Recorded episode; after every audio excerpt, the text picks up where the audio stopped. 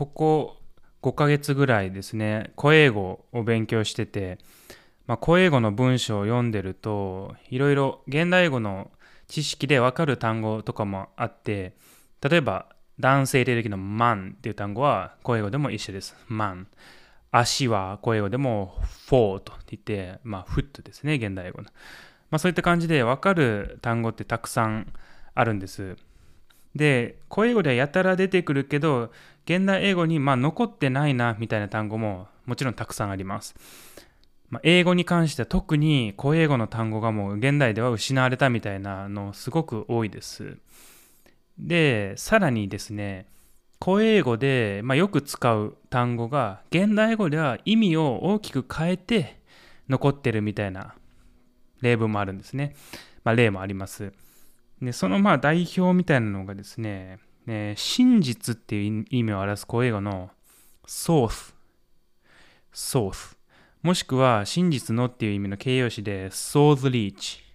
source reach みたいな単語。これが現代英語にもうこの単語、まあ、真実の現代語の truth なんですけど、まあ、現代語には残ってないですよね。truth って全然別の単語なんで。ただこれが意外なところに残っていますよっていうのが本日のお話です。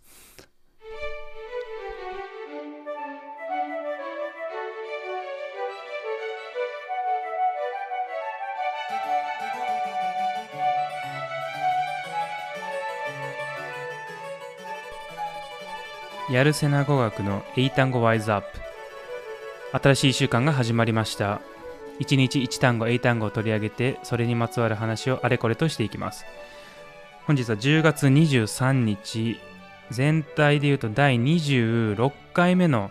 放送です。結構、まあ、この、えー、番組も回数重ねてきました。26回目ですね。えー、取り上げる単語は soothe っていう単語です。あまり馴染みないかもしれません。soothe っていうと、まあ、ジニアスの意味ですと、人などが人や動物をなだめる、落ち着かせるという意味です。なだめる、落ち着かせる。よく使う類義語で言うと、calm とか、calm down の calm ですね。落ち着かせる。とか、comfort。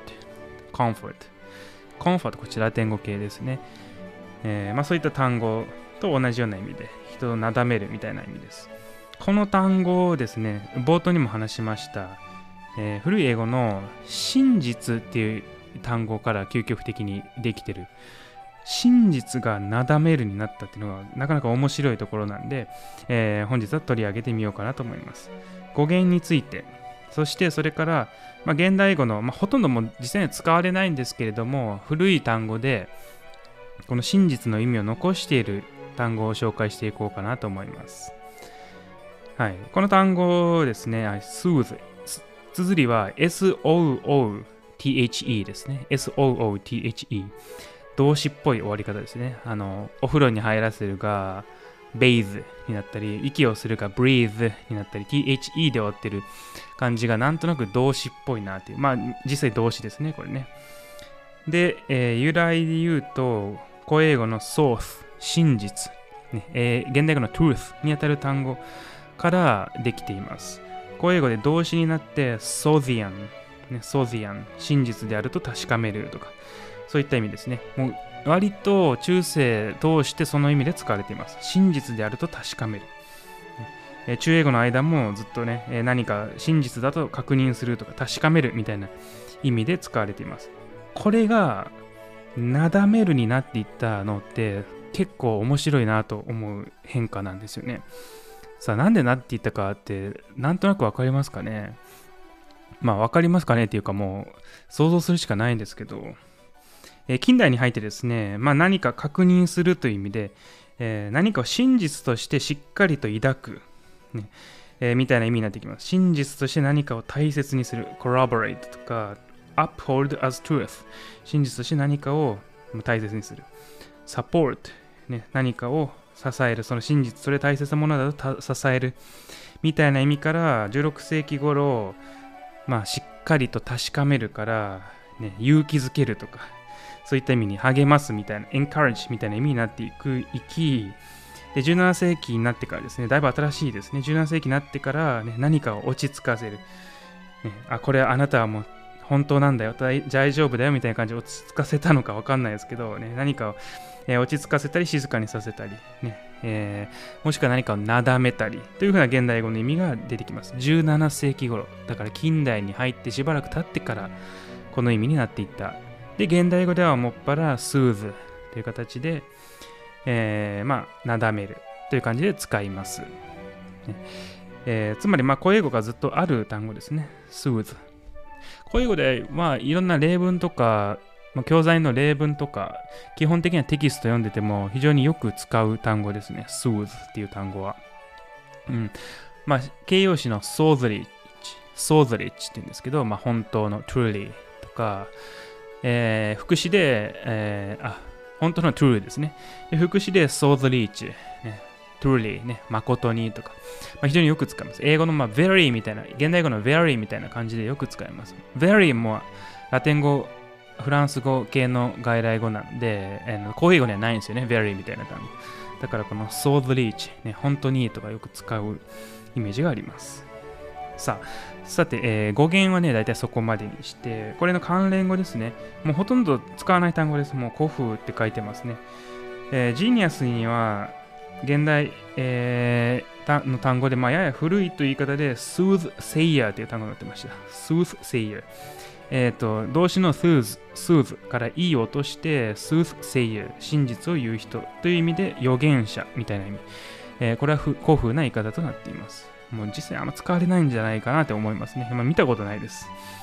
えー、他にも大きな辞書を引いてみると、sooth っていう単語で、今でも真実とか、ね、事実、もしくは真実のみたいな感じで使うと載ってましたね。え、まあ、これも古いと今でも書いてました。archaic って書いてました。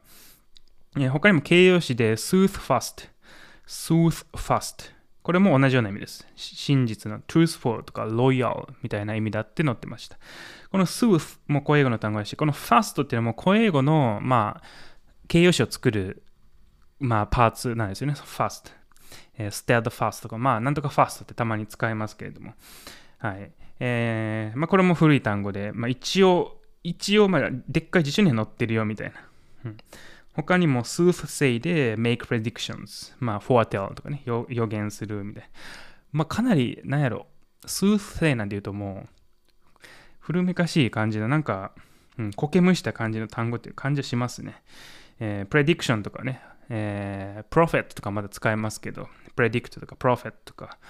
foresay とか foretell とかも使えますね。前に言うみたいな。でも soothsay はもうあんま聞かないですね。とにかくね。はい。っていった単語かなと思います。えー、この単語は、まあ、英語の単語を今調べてて、たまたまこれで出会ったんで、ね、あ、これとつながってるんやっていうのがあのたまたま分かったんでね、本日紹介しました。やっぱりあの現代語の単語って、まあ、私たち高校英語とか以降で習うようなことって大体はもうラテン語由来かフランス語由来みたいな、まあ、いずれにせよもラテン語系統の単語であるっていうことがまあ多いんですけれどもこの私やっぱ好きななんかゲルマン語やっぱ好きなんですよね。なんかゲルマン語ずっと英語に合った単語みたいなその何て言うんですかね。ダイレクトなんか苔むした感じとかなんか、うん、ちょっとゲルマン語の響き。荒々しくも。ちょっとうんなんかなんて言ったら洗練されたっていう感じの響きではないんですけどなんか言語を使う時にまあ感覚と直結するみたいな感じの響きを持った単語。ちょっと説明が難しいんですけど、まあ、そういったやつ好きなんですよね。えー、今あの中学生にたまたまですね本業の方で比較級とか最上級っていうのをあの教えてるんですけど、比較級とか最上級で ER をつけるあの形容詞、あれ基本的にゲルマン語のあの比較級の作り方なんで、ゲルマン語由来の単語なんですよね。比較級で ER とか EST つけるやつ。bigger とか。うん、で、まあ割と古くから英語にある単語が多くて、まあもちろん後から入ってきた単語でももう短くなって、もう英語化しちゃった単語はえー、ER とかつけたりしますけど、まあ、例えばあの cute っていう、まあ、可愛いって単語、まあ、あれラテン語系の単語なんですけど、cuter、cutest って言いますけど、まあ、なんかね、ゲルマン語由来の単語ってなんか好きなんですよね。うん、なんでかは知らないですけど、まあなんかそういった多分、まあダイレクトに英語という言語の中で、まあ、直情的というか、ダイレクトに言語を使うなんか欲求と結びつくみたいなイメージがあるんで、なんか、うん、好きなんかなって自分では思ってます。皆さんどうでしょうか？まあ、ラテン語のね、もちろん難単語って言われる、まあ、高尚な単語も、それはそれで面白いんですけど、まあ、様々なニュアンスをね、えー、出すのに必要ではあるんですけど、例えば、it's difficult っていうよりも、やっぱ it's hard っていう方が、なんとなく、うん、なんか、it's hard の方が、いや、もうきついな、厳しいな、みたいな、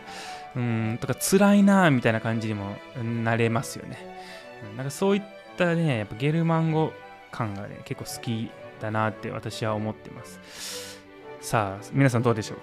か？はい。えー、ということでね、本日は s o o っていう単語を紹介しました。